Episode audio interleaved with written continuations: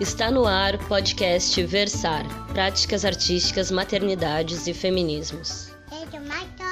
No episódio de número 9, Fernanda Raquel lê Geni Guimarães. Eu custei a decidir qual escritora negra eu iria escolher para poder gravar esse podcast. Porque tem várias que eu admiro muito e que eu adoro. Eu escolhi, dentre tantas que a gente tem aqui no Brasil, eu escolhi Geni Mariano Guimarães. É de um livro que eu tenho há muito tempo, que se chama Razão da Chama, que é uma antologia de poetas negros brasileiros, é uma seleção com seleção e organização de Oswaldo de Camargo. E antes de começar a falar um pouco sobre a Geni e as poesias dela, eu notei que nesse livro é, a maioria dos poetas selecionados para essa obra são homens negros e que tem apenas duas mulheres.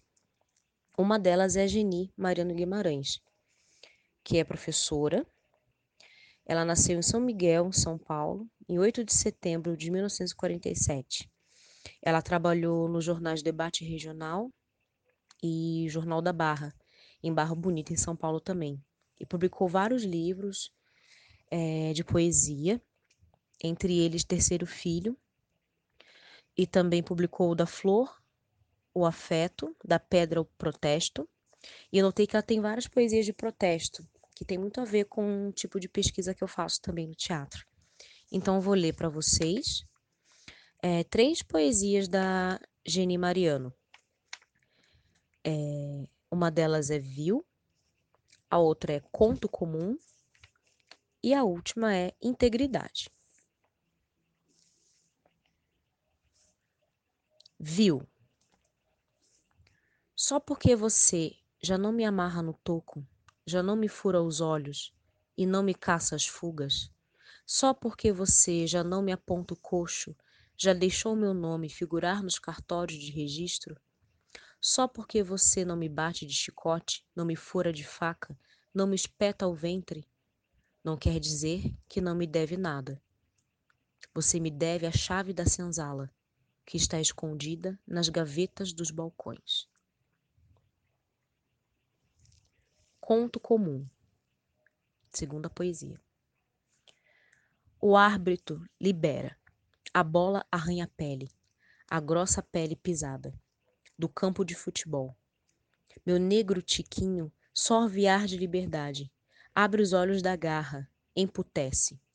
Vira raio, dribla o time, engole a bola, bebe espaço, mira a rede. A criançada parceira faz coro para minha voz. Gol! O que dado adversário faz cara de eu já sabia. Neste momento acredito na velha história que o povo afrouxou todas as argolas das curvas dos nossos pés. No entanto, um grande apito grita ao final da partida. Meu negrinho, sorridente, recolhe sua jogada, coloca dentro do peito, ao lado da liberdade, que o espaço da disputa colocou nas suas pernas. 90 minutos, dentro da infinita potência existencial negra.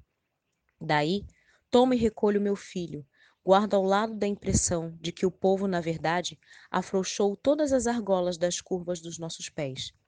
Caminho com a certeza de que um dia consciência infinite nosso tempo e limite nossas ações.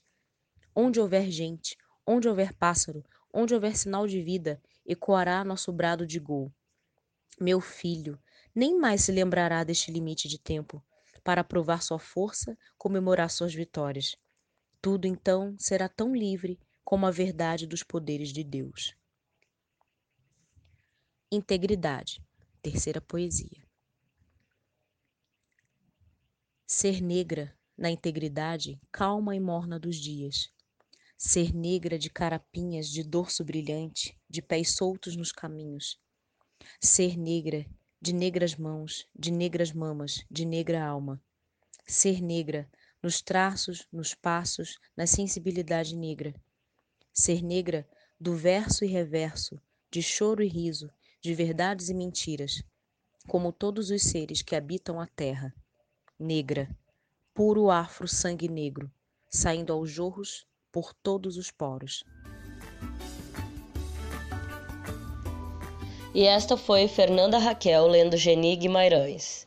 Eu sou Priscila Costa e até semana que vem.